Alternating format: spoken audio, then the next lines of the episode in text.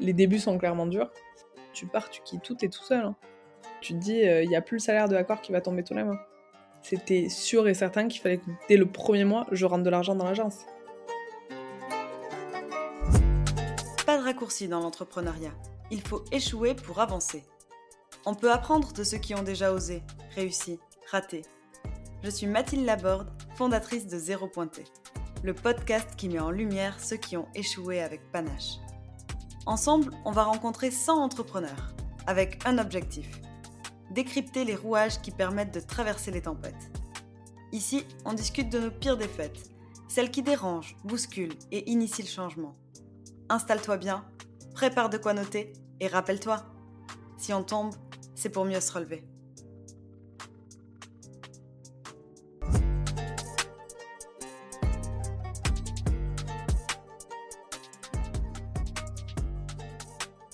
Aujourd'hui, c'est Clarisse Castan qui fait sa rentrée au micro du podcast Zéro Pointé. Si tu ne connais pas Clarisse, elle a commencé sa carrière dans la pub, puis a rejoint le groupe hôtelier Accor en tant que Social Advertising Junior Manager, avant d'être Global Head of Social Media and Influence. En avril dernier, elle fait partie du top Forbes 30 Under 30, et ce n'est que le début puisqu'elle lance cette année Ginger Lemon, une agence de communication, influence et management de célébrités, le cœur de sa mission, c'est d'accompagner les personnalités et les marques luxe et lifestyle sur leur image. Sur le papier, ça fait rêver, euh, mais qu'en est-il de l'envers du décor? Des concessions, des moments de solitude, Clarisse a dû en connaître aussi. Aujourd'hui, elle nous raconte son aventure. Bonjour Clarisse, ça va? Hello Mathilde, tu vas bien? Bah ouais, super, merci beaucoup. Je suis trop contente que tu sois là aujourd'hui. Ça me fait très plaisir aussi, sincèrement bah, des choses extraordinaires, tu en as fait plein, et c'est vrai que je ne savais pas lesquelles mettre en avant dans mon introduction. Donc le plus simple, c'est que je te laisse te présenter rapidement. Je sais pas si j'ai fait des trucs incroyables ou extraordinaires, mais oui, il y a pas mal de choses qui se sont passées. Donc je suis Clarisse Castan, j'ai 29 ans, je suis originaire du sud euh, de la France, de l'Aveyron, entre Toulouse et Montpellier. Euh, je suis arrivée à Paris il y a 7 ans, après avoir étudié à hum, Dublin, Barcelone et à Toulouse, évidemment. Euh, je rentre dans le groupe Accor en tant que junior. Puis je deviens directrice de cabinet, euh, après avoir travaillé notamment sur des projets transverses pour le groupe. Et je prends la tête de mon département euh, communication digitale, célébrité, influence VIP pour le groupe et pour toutes les marques du groupe, 40 marques, 5300 hôtels. Euh, Accor, c'est plus de 240 000 employés dans le monde euh, et 110 pays. Et je fais ça pendant trois ans euh, où je crée le département from scratch. Et puis je pars en mission humanitaire il n'y a pas si longtemps que ça, il y a quelques mois. Et c'est là où je crée euh, euh, l'idée d'avoir euh, ma propre agence. Et c'est pour ça qu'aujourd'hui, je suis à la tête de mon agence de communication qui s'appelle Ginger and Lemon. On va avoir plein de choses à se raconter. Écoute, maintenant que les présentations sont faites, je te propose de rentrer dans l'univers de Zéro Pointé et de commencer par un voyage dans le temps et plus précisément un retour sur les bancs de l'école. Yes, go. C'est parti. Le retour à l'école.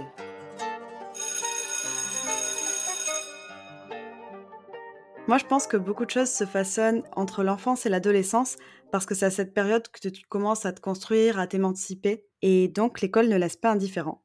D'où ma première question. Quel genre d'élève étais-tu? J'ai toujours été quelqu'un qui aimait travailler. J'étais pas la première de la classe, mais j'étais une très bonne élève. Et euh, est-ce que tu as un pire souvenir euh, à l'école? Ouais, j'ai un souvenir, euh, j'étais en troisième. Mon père, il nous a toujours dit que c'était hyper important l'école. euh, donc, on était très. euh, on avait pas mal de pression par rapport aux notes. Il y a un jour, je prends un 4 en histoire géo. Je suis méga stressée. Je crois que je rentre chez moi en pleurs en mode Oh my god, c'est la fin du monde. Et au final, c'était la seule mauvaise note que j'avais eue. Donc, c'est passé à la maison. Mais c'est surtout ma prof d'histoire géo qui était ma prof principale à l'époque qui me dit que de toute façon, je réussirais jamais rien. euh, que j'aurais jamais le brevet. Et tu vois, c'est typiquement des choses où, entre guillemets, ça m'a marqué, c'était en troisième. Bah ouais. Et j'étais tellement heureuse quand j'ai eu mon brevet, j'étais tellement heureuse, j'ai tout fait pour qu'elle voie que j'avais eu mon bac avec mention aussi. Autant t'as des profs genre vraiment merveilleux qui t'aident, qui te poussent, qui croient en toi, qui te font confiance. Et t'as juste des exceptions comme ça parfois qui, te, qui peuvent te blesser et, et, et te traumatiser aussi. Ouais, là, c'est vraiment dur. Ouais, c'était un peu dur, ouais. T'as donné envie de, de mettre tous les moyens de ton côté par la suite. Dès qu'on me sous-estime, dès qu'il y a une porte qui se ferme, je vais tout faire pour, euh, pour montrer que j'ai réussi et que, et que la porte, je l'ai ouverte, euh, peut-être pas de la- du premier coup, mais en revenant et en travaillant, on y arrive. Sacrée force mentale, la persévérance. Du coup, d'une élève, d'une bonne élève, tu es aujourd'hui une Wonder Woman de l'intrapreneuriat et maintenant de l'entrepreneuriat. Écoute, je te propose d'essayer de décortiquer ton évolution de ta première action entrepreneuriale à aujourd'hui. C'est trop gentil le terme Wonder Woman, mais je ne suis pas sûre que ce soit moi. La masterclass.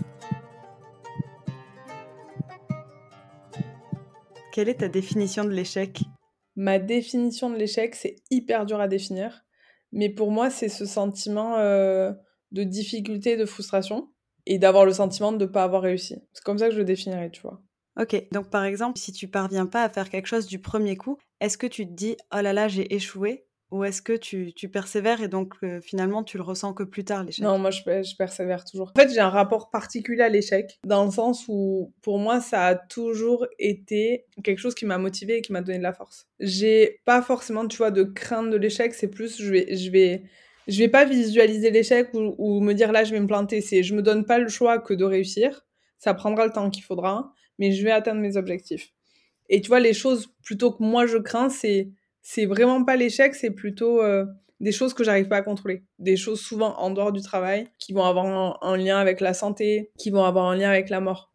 Mais l'échec, tu vois, en soi, je crois que ça m'a toujours donné beaucoup de force pour continuer à avancer. Euh, que ce soit un échec personnel ou un échec professionnel, tu le vois pas. C'est aussi de plusieurs échecs que je tire ma force de travail, je crois. C'est super intéressant comme mindset. Ouais, c'est vrai, c'est vraiment ma façon de, de voir les choses. Euh, quelle a été ta première action entrepreneuriale? Ma première action entrepreneuriale, même si c'est dans un grand groupe, je pense que c'est quand je prends la tête du département. Parce que je crée tout from scratch. L'équipe, la vision, le mindset.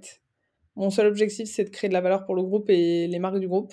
Et de faire avancer euh, le groupe euh, euh, sur les tendances actuelles, que ce soit sur le social media, d'attirer de nouvelles communautés, d'aller chercher les big celebrities avec qui il faut absolument qu'on travaille. Et l'équipe que j'ai formée pardon, a toujours été dans ce mindset-là. Ils savaient très bien que s'ils me présentaient des choses auxquelles ils croyaient, il n'y avait aucun souci de prendre le risque euh, si c'était bénéfique pour le groupe. Trop chouette. Tu vois, il n'y avait pas ce rapport euh, hiérarchique. Donc moi, j'avais mon, euh, mon comité de direction, donc mon codir avec des managers, et après, j'avais des, j'avais, pardon, des directeurs, des managers et des juniors. Mais pour moi, tout le monde était au même niveau. Tout le monde pouvait avoir la bonne idée. Euh, je passais du temps euh, autant que je pouvais avec, tout le monde. Parce que pour moi, c'est comme ça qu'on avance, surtout dans le monde actuel. J'ai eu la chance aussi de beaucoup voyager. C'est des choses qui se font énormément euh, sur, sur des pays comme les US. Et voilà, et plus vite on avance, plus on prend l'opportunité quand elle se présente. Et comment ça se passe à ce moment-là quand on te dit, ben, tu dois créer le département à zéro, puisqu'il n'existait pas? On te donne un budget et tu fais ce que tu veux? Comment ça se passe? En fait, ça a commencé quand je suis devenue directrice de cabinet. Ouais. J'ai 23 ans et j'ai entre guillemets aucun repère. Tu commences à ce moment-là à sortir du cadre. Et donc, il faut accepter que tu es hors norme. Et ça, j'ai mis du temps à le comprendre. Parce que j'essayais toujours de trouver des modèles où je pouvais copier-coller, mais soit ils n'avaient pas forcément la même expérience que moi, soit ils n'avaient pas forcément le même âge que moi, soit ils n'avaient pas forcément les mêmes valeurs que moi. J'observe énormément, j'accepte de pas tout savoir du tout et j'essaye d'apprendre de tout le monde. Donc quand je crée le département, évidemment, je crois que j'ai 26 ans, je sais pas, euh, je sais pas c'est quoi euh, devenir euh, boss d'un département. Du recrutement, je l'ai vu faire de loin, mais je l'ai pas vraiment fait pour faire moi ma propre équipe qui me ressemble avec des valeurs et, qui vont faire qu'on va atteindre les objectifs qu'on nous a fixés. Et puis après, moi, toujours, j'ai une vision hyper claire de là où je voulais aller sur les sujets social media digital pour le groupe. Euh, c'était vraiment de faire connaître euh, nos marques et de driver du business dans les hôtels. Et de toujours, et c'est pour ça quand j'étais chez Accor aussi que c'était hyper important pour moi d'être proche des équipes opérationnelles, c'est de ne jamais oublier qu'on vend de l'expérience euh, et que le contact avec les clients est aussi hyper important. Mm. Voilà comment j'ai perçu cette chose-là. Non, et c'est super intéressant parce que tu es, ultra jeune quand tu prends ce poste, qui est un très gros poste, et il faut quand même avoir un très bon sens de l'humain euh, des bonnes compétences et connaissances techniques pour manager une équipe, la construire, euh, être aligné avec les objectifs. Donc c'est vrai que c'est assez euh, impressionnant finalement ce que tu as réussi à faire. En fait, tous les objectifs qu'on nous avait fixés, on, les a atteints. On les a même explosés avant la fin d'année. On, a fait des choses canon. On a été aussi hyper reconnu à l'externe par, par différents awards, par différentes organisations. mais ce que je le plus aimé, c'est pas toutes ces récompenses, c'est vraiment l'équipe que j'avais construite et c'est ça qui a été le plus dur pour moi de quitter. en toute transparence, c'est des gens que j'aimais profondément parce que pour moi, tu vois, je passe tellement de temps de ma vie à travailler que je suis obligée de le faire avec des gens qui ont les mêmes valeurs que moi. Et donc, ça a été hyper dur pour moi de quitter mon équipe. parce que c'est tous des, super pépites et je suis toujours, je suis toujours en contact avec eux. Euh, mais c'est ce côté humain. De toute façon, c'est ce qui m'a toujours porté. C'est les gens, j'aime trop les gens et c'est ce qui drive mon énergie, clairement. Mais justement, à propos de ce côté humain, j'avais une question. Euh, parce que de par ton expérience, tu as un réseau qui est incroyable. Mais comment on fait pour bâtir un réseau qui soit solide? C'est quoi ta méthode pour t'entourer des bonnes personnes et créer du lien, mais du vrai lien? Je pense que c'est quelque chose. Euh, c'est la façon dont j'ai été éduquée et puis ça fait partie de moi. J'essaye d'apporter du positif, je crois. Et tout ce réseau, j'essaye toujours d'être là pour leur intérêt et pas par intérêt. Et ça, c'est un vrai sujet, euh, surtout dans le milieu dans lequel on évolue. Je suis pas quelqu'un euh, qui pense par intérêt, je suis pas quelqu'un qui pense euh, court terme. Et puis j'ai certains de mes proches hein, qui me répètent souvent que je suis trop gentille, que je vais me faire marcher dessus, que je vais prendre le mur. Même si j'entends et j'écoute leurs conseils, clairement, je suis dans une dynamique où si je meurs demain, je préfère qu'on dise de moi que j'ai été une gentille plutôt qu'une grosse connasse. Tout simplement parce que ça fait partie de moi. Et que tout ce que je peux apporter, tout ce que je peux donner, je le donnerai toujours. Sincèrement. Et comment tu trouves le temps de, donner autant? Je dors pas beaucoup. c'est ça le secret Non, je dors pas beaucoup, ça c'est vrai. je suis connectée tous les jours. Franchement, je vais, je vais pas mentir. Et j'ai fait pas mal de sacrifices sur ma vie perso. Et, et ça, c'est aussi une réalité ça fait sept ans que je travaille énormément, énormément, énormément. Le travail paye. Et le travail paye. Et c'est pour ça que, tu vois, quand j'interviens auprès d'étudiants, je leur dis toujours, c'est des choix de vie. Mais je vous jure que moi, je connaissais personne quand je suis arrivée à Paris. Hein. Donc, euh, si vous travaillez et que vous vous donnez les moyens et que vous lâchez pas le truc, tout est possible. Tout est possible. C'est un bel exemple, en tout cas. C'est gentil. Je sais pas si, si, si voilà, ça, ça leur donne envie, mais mais en tout cas, pour moi, c'est hyper important de leur dire d'y croire à fond, quoi. Ouais. Mais tu vois, tu as ce réseau pro que tu te construis et que tu peux te construire euh, ben, quand tu quand as une expérience professionnelle et du coup que tu donnes le meilleur de toi-même. Donc forcément, tes managers, tes N plus 1, plus 2, etc. se rendent compte que tu te donnes les moyens, que tu es motivé, que tu as envie d'apprendre et donc petit à petit te font level up en quelque sorte. Mais tu as aussi tout ce réseau que tu, que tu crées par rapport ben, notamment à l'influence. Des personnalités, c'est quand même des personnes qui sont surexposées, surtout aux personnes intéressées. Je pense que c'est très dur pour eux à gérer. Comment tu fais pour, pour créer une relation de confiance avec eux? Déjà, il y a le côté humain, il y a le côté feeling. J'ai la chance d'être fan de rien, je pense. Donc, il n'y a personne, entre guillemets, où je me dis c'est l'objectif de ma vie de les rencontrer. Tu sais, je pense beaucoup, quand ils les rencontrent, ils sont là en mode euh, il me faut absolument la photo, il faut absolument l'autographe. Et moi, je suis pas du tout dans cette dynamique-là, tu vois. Hier encore, j'étais euh, sur un match du PSG. c'est marrant, je t'ai vu en direct. Et tu vois, à côté de moi, il y avait euh, des Selena Gomez, des Pharrell, des. Et j'ai vu plein de gens aller, aller prendre des photos avec eux c'est pas quelque chose qui m'anime. Je vais être contente de, de prendre des photos avec euh, certaines personnes que j'aime profondément, qui sont devenues mes amies, etc. Mais je vais pas penser court terme. Il y a beaucoup de gens qui vont les voir en disant on peut faire une photo, on peut avoir un autographe, etc. Et juste qu'ils vont pas leur demander euh, ça va, tu vas bien, euh, ça se passe bien, c'est la première fois, comment ça se passe, tu kiffes Paris, etc. Ouais, puis finalement de revenir à quelque chose, à une relation simple. Tout à fait, tout à fait. J'ai pas cet objectif de rencontrer une personne en particulier ou d'être l'ami d'eux ou d'être l'agent d'eux non, c'est pas comme ça, tu vois, que je, je réfléchis, donc ça se fait aussi naturellement. Si on prend euh, un cas pratique, euh, par exemple une strat d'influence que tu as menée et qui t'a marqué, ça serait laquelle? Quand on lance la marque All, donc Accor Live Limitless, ouais. Euh, chez Accor, c'est une marque qui est inconnue. Hein. Donc évidemment, on a le Paris Saint-Germain pour nous aider parce qu'on a signé le deal avec eux. Mais on a une promesse qui est Live Limitless où on doit mettre en avant, on va dire, l'écosystème expérientiel qu'on a avec le groupe, euh, que ce soit euh, le Paris Saint-Germain, la Arena, mmh. la diversité d'hôtels. Et donc, c'est là où, en fait, moi, je démarre dans l'influence. Donc, évidemment, toute cette stratégie autour de Hall, elle m'a marqué parce que c'est mes débuts, c'est mon petit bébé, c'est comme ça que, que j'ai commencé aussi euh, dans ce milieu-là. Et après, pour moi, bon, aujourd'hui, tu vois, le mot influence, il est un peu critiqué, donc c'est pour ça que je parle, parle beaucoup de talent management, Nous, on fait du celebrity management. On, on, gère pas des influenceurs, on gère vraiment des célébrités avec, euh, avec euh, soit dans le sport, soit dans la musique. Mais c'est juste la transformation en fait de la publicité. C'est la publicité. Avant, ça se faisait via des panneaux d'affichage et de la télé. Aujourd'hui, c'est beaucoup plus pertinent de le faire avec des personnes qui sont des humains, avec des valeurs et des communautés derrière, parce que ça te donne beaucoup plus envie euh, de consommer la marque. Donc pour moi, c'est une simple transformation. Donc ouais, je dirais all.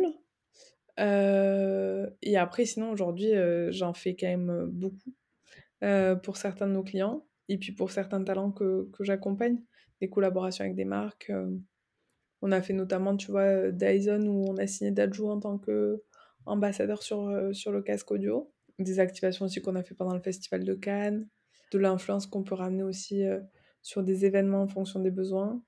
Là, il y a beaucoup de choses qui arrivent euh, sur, sur la Fashion Week aussi. Donc, donc pas mal de, de, sujets en cours. C'est trop chouette. Ouais, c'est trop chouette. Sincèrement, c'est ce qui est aussi hyper intéressant. Maintenant que j'ai l'agence, c'est de travailler sur une diversité de sujets et avec une diversité de personnes quand j'ai eu le déclic pour monter la boîte, j'avais l'option aussi d'aller sur euh, deux autres grands groupes qui n'étaient pas sur le secteur hôtelier, deux autres secteurs dans le luxe. Et là, ce que j'aime avec l'agence quand je dis une diversité de sujets, c'est que je peux travailler euh, pour euh, des marques de mode de luxe, je peux travailler sur une problématique pour le patron d'une grande boîte, je peux travailler, tu vois, sur un événement pour tout autre client je peux bosser sur euh, la strate de com euh, d'une célébrité euh, pour la sortie de son film. Donc, tu vois, c'est hyper divers. Et comme je suis une personnalité quand même très hyper active, le fait d'avoir aussi la possibilité, tu vois, de, de changer d'industrie, de, de découvrir aussi de nouvelles industries, c'est aussi hyper enrichissant. Et quelle a été ta, ta plus grosse galère pro? Ma plus grosse galère pro? Ouais. Si là, tu devais avoir un échec. Un échec. C'est hyper dur. Pour moi, c'est pas des, échecs, c'est plutôt, tu vois, des difficultés qu'on a rencontrées. Euh, euh, sur le Grand Prix de Monaco, on avait des célèbres qui devaient venir euh, pour donner de la visibilité à l'hôtel. Ils sont restés bloqués dans l'avion parce qu'il y a eu une tempête.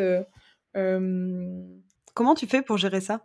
Ah, mais tu prends ton mal en patience, tu te rappelles que tu sauves pas de vie, que de toute façon, c'est pas toi qui contrôle l'avion et que, et que c'est comme ça et que tu vas faire en sorte que de décaler un peu le dîner. Euh, et puis tu essayes de, de, de, faire comprendre à tout le monde qu'en fait, c'est pas de ton, de ton et que ça arrive et qu'il y a des choses beaucoup plus graves dans la vie. Euh, mais ouais, c'est typiquement des gens qui auraient considéré ça comme un échec, où en fait tu te dis c'est pas grave, enfin, c'est franchement on sauve vraiment vraiment pas des vies.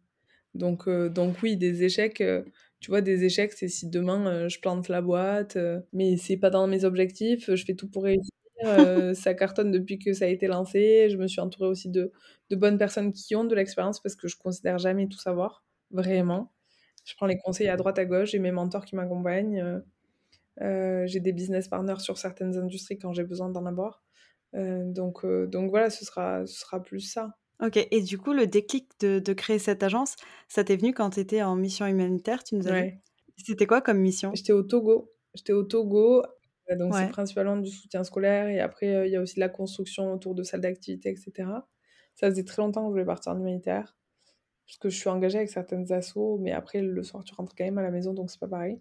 Trois mmh semaines au moment de fête de fin d'année et ça te permet aussi de faire une rétrospective. Moi je savais avant de partir, de toute façon je, je suis pas partie pour ça du tout, euh, mais, mais je savais avant de partir que euh, j'avais besoin un peu de faire un bilan, tu vois, en me disant c'est quoi la next step et je suis et je suis hyper drivée par des objectifs. Donc euh, donc je partais pour euh, pour aider l'asso pour me rapprocher de quelque chose qui me tient énormément à cœur c'est de, de, créer ma fondation et in fine c'est pour ça que je travaille. Et je me disais ok tu travailles beaucoup c'est quoi le sens derrière?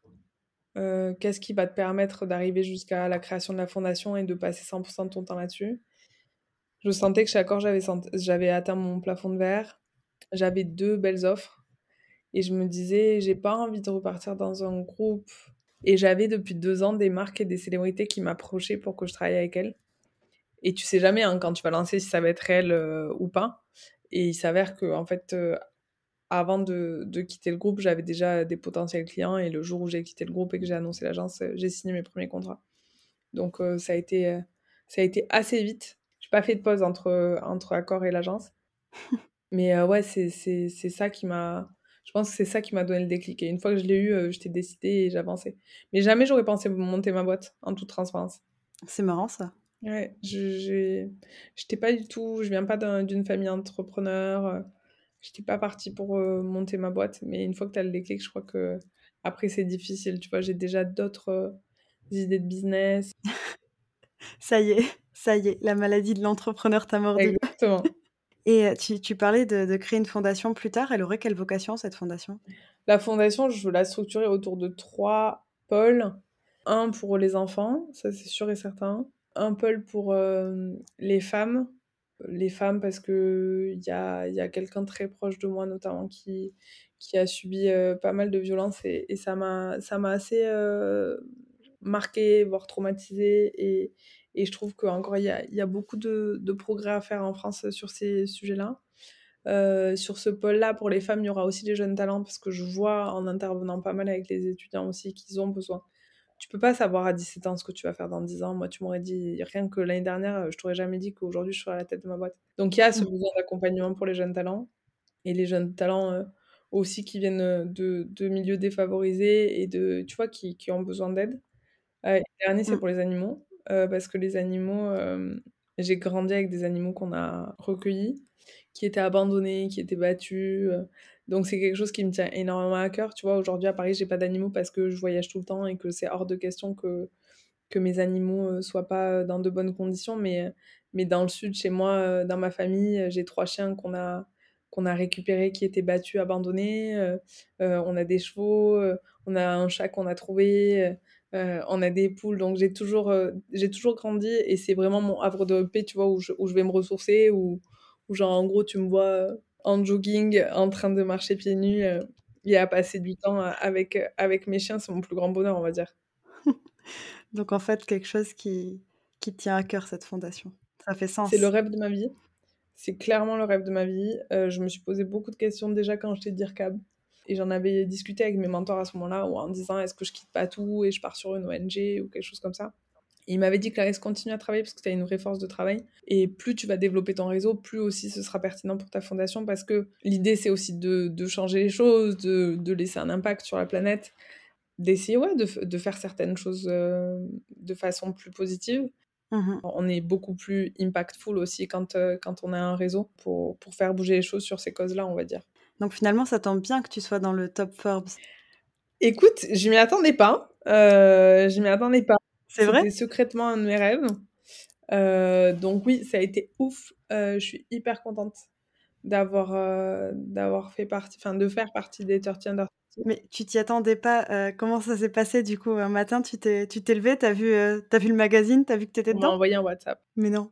En, fait, on a essayé de m'appeler et j'ai pas répondu parce que j'étais en meeting on m'envoie un, WhatsApp en me disant Clarisse avec plein de points d'exclamation et je me dis waouh qu'est-ce qui se passe tu vois? Et on me renvoie un WhatsApp en, mode t'es dans le 30 under 30 de Forbes. Et, là je réponds non c'est pas possible je vais pleurer tu vois.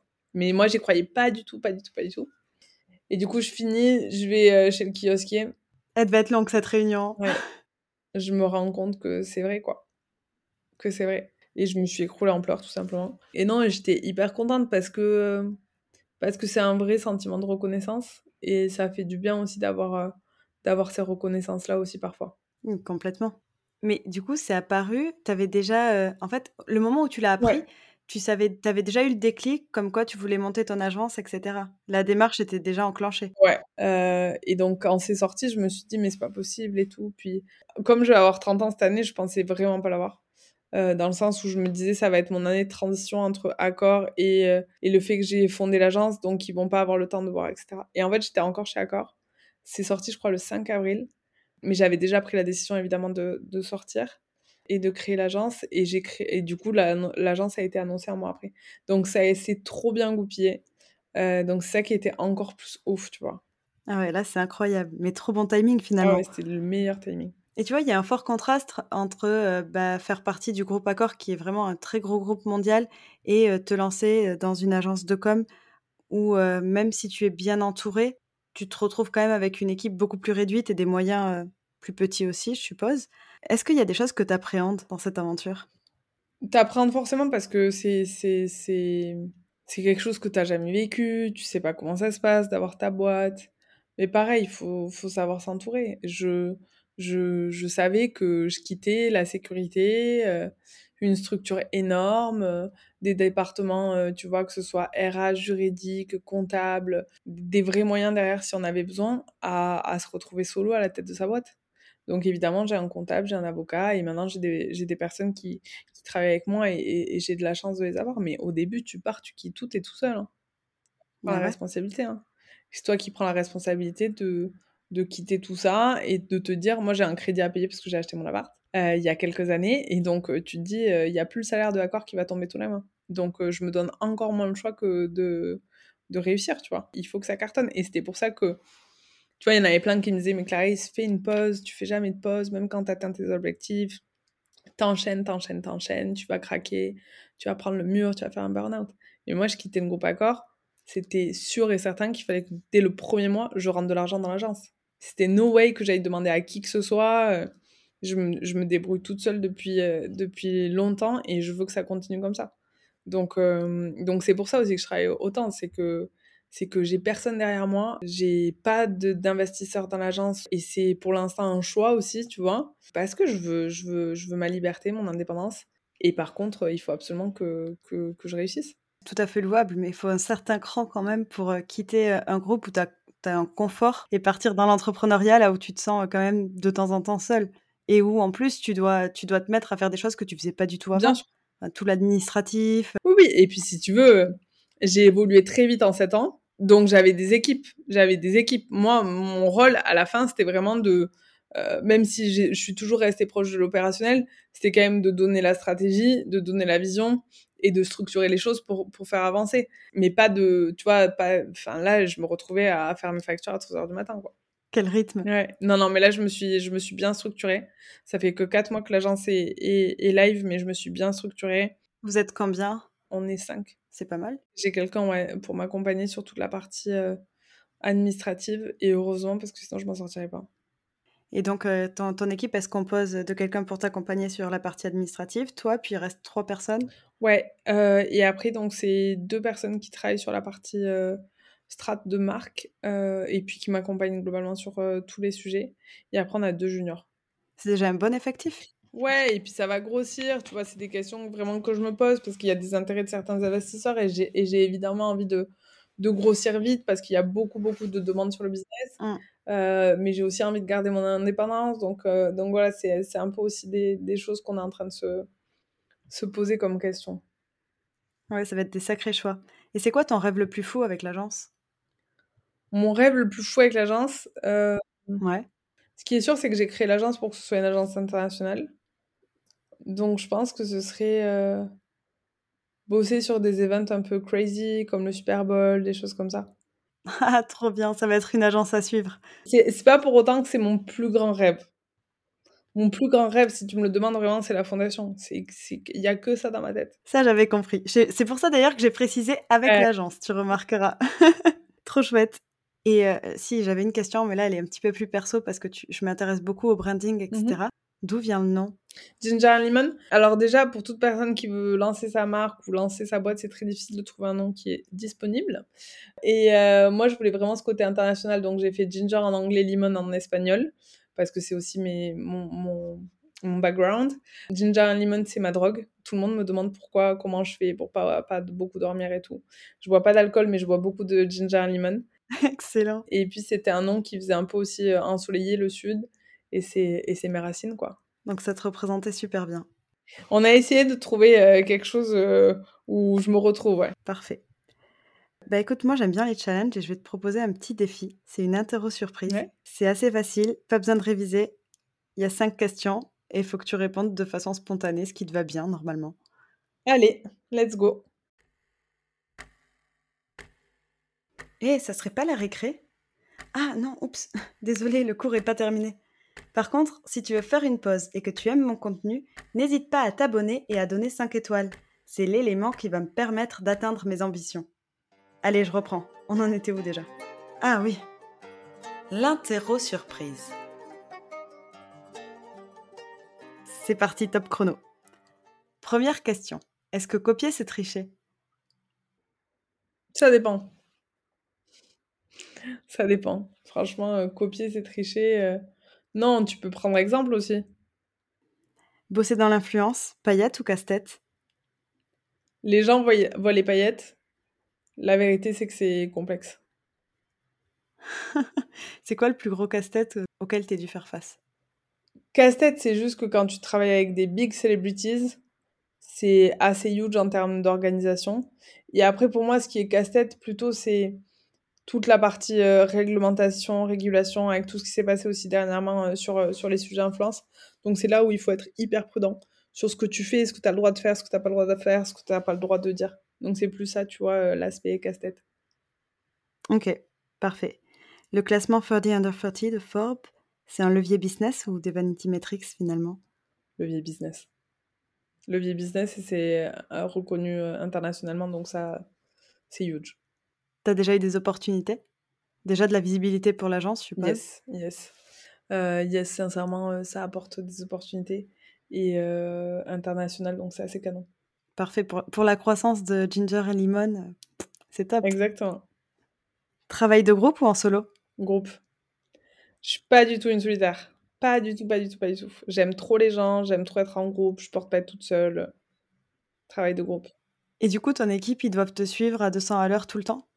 Ou ils dorment quand même plus que toi Ils dorment plus que moi et ils savent très bien que quand j'écris le soir et le week-end, ça demande pas une euh, réponse euh, immédiate.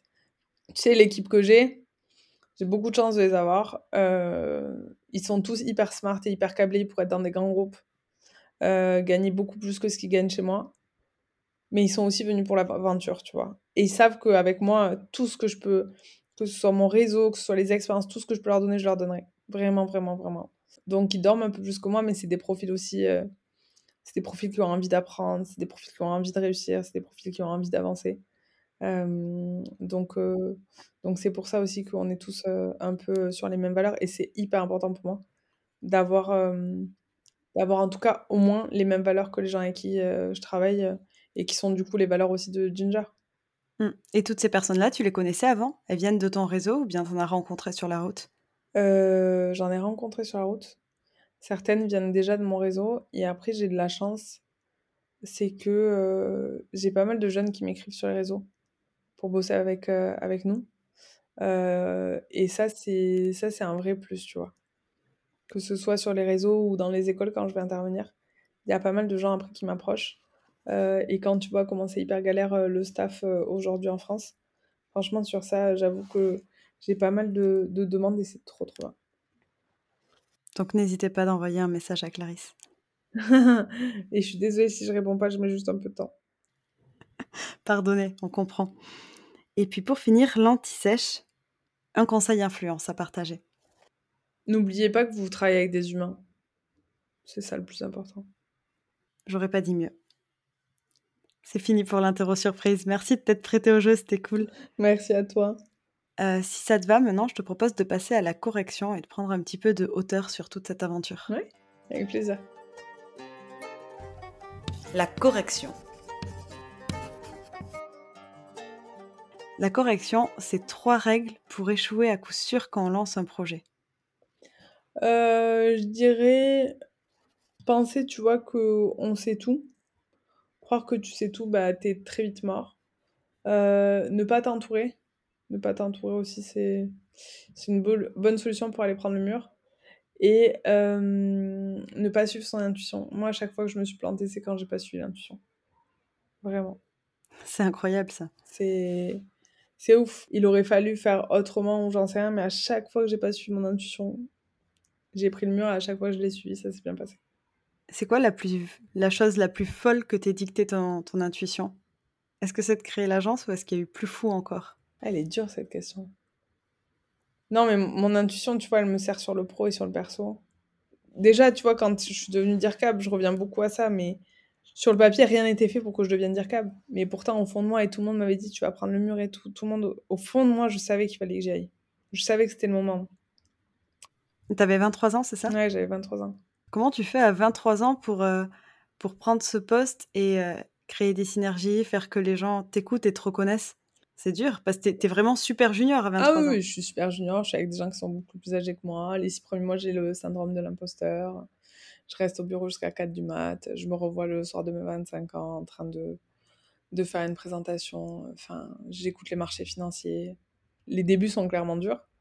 Mais au fond de moi, je sais pourquoi je le fais. Et, et, j'ai, et je suis hyper reconnaissante aussi des personnes qui m'ont entourée, les personnes qui m'ont donné confiance, des personnes, tu vois, qui, ont, qui m'ont permis aussi d'asseoir ma position. Et par contre, parce que j'ai été éduquée comme ça, j'ai toujours été beaucoup euh, sur l'observation, tu vois. Je suis vraiment pas arrivée en disant, ça y est, je suis dire cap, donc j'ai un titre, donc je sais tout, donc je vais vous apprendre que. Non. Il faut rester euh, à sa place et, tu vois, toujours écouter. Toujours prendre les avis des gens. Euh, et après, quand tu dois te décider, tu suis ton intuition. Et c'est la meilleure des choses qui peut t'arriver. C'est noté. Un conseil pour entreprendre avec panache. On parle de réussite cette fois. J'ai trois choses. C'est un, aller vers son risque, toujours. Si tu vas pas vers ton risque, tu changes rien de ta vie. Euh, être en phase avec ses valeurs et suivre son intuition. Comme je te le disais juste avant, c'est vraiment le truc euh, qui me porte énormément. Et l'auto-évaluation? Quelle note et appréciation tu donnerais à ton aventure pro? C'est hyper dur. C'est hyper dur parce que je suis quelqu'un qui est toujours insatisfaite. Donc euh, je dirais un 6 sur 10, tu vois. T'imagines que là, ma question, elle te fait plus réfléchir que si t'allais chez le psy. ah ouais, non, mais je sais, je sais, je sais. Non, mais je sais. C'est horrible, il faudrait peut-être que je la change. Non mais, non, mais en vrai, je me donne la moyenne. Je me donne la moyenne, mais j'ai plein de choses encore à, à, prouver, plein de choses à réussir, plein de choses à, à faire. Mais c'est ce qui est super. Tu t'ennuierais sinon? Bien sûr, bien sûr.